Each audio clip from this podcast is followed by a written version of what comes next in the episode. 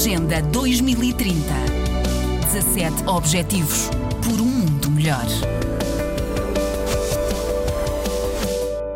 Para evitar os piores efeitos da mudança climática, o mundo precisa de uma mudança sem precedente histórico documentado.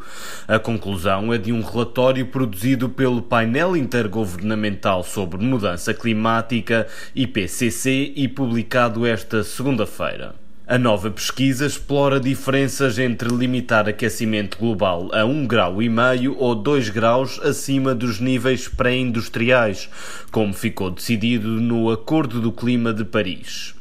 Com a subida de 2 graus, quase todos os corais deixarão de existir, mas com 1,5 grau e meio podem ser salvos entre 10 a 30%.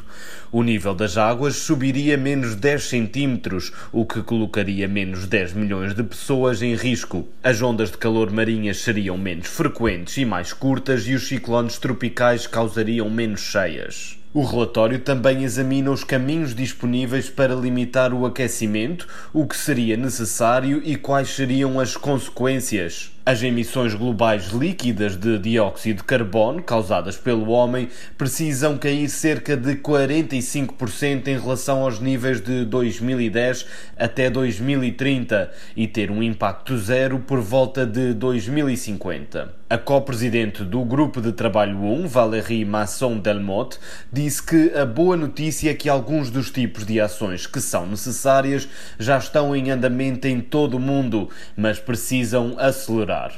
Da ONU News em Nova York, Alexandre Soares. Agenda 2030. 17 Objetivos por um mundo melhor.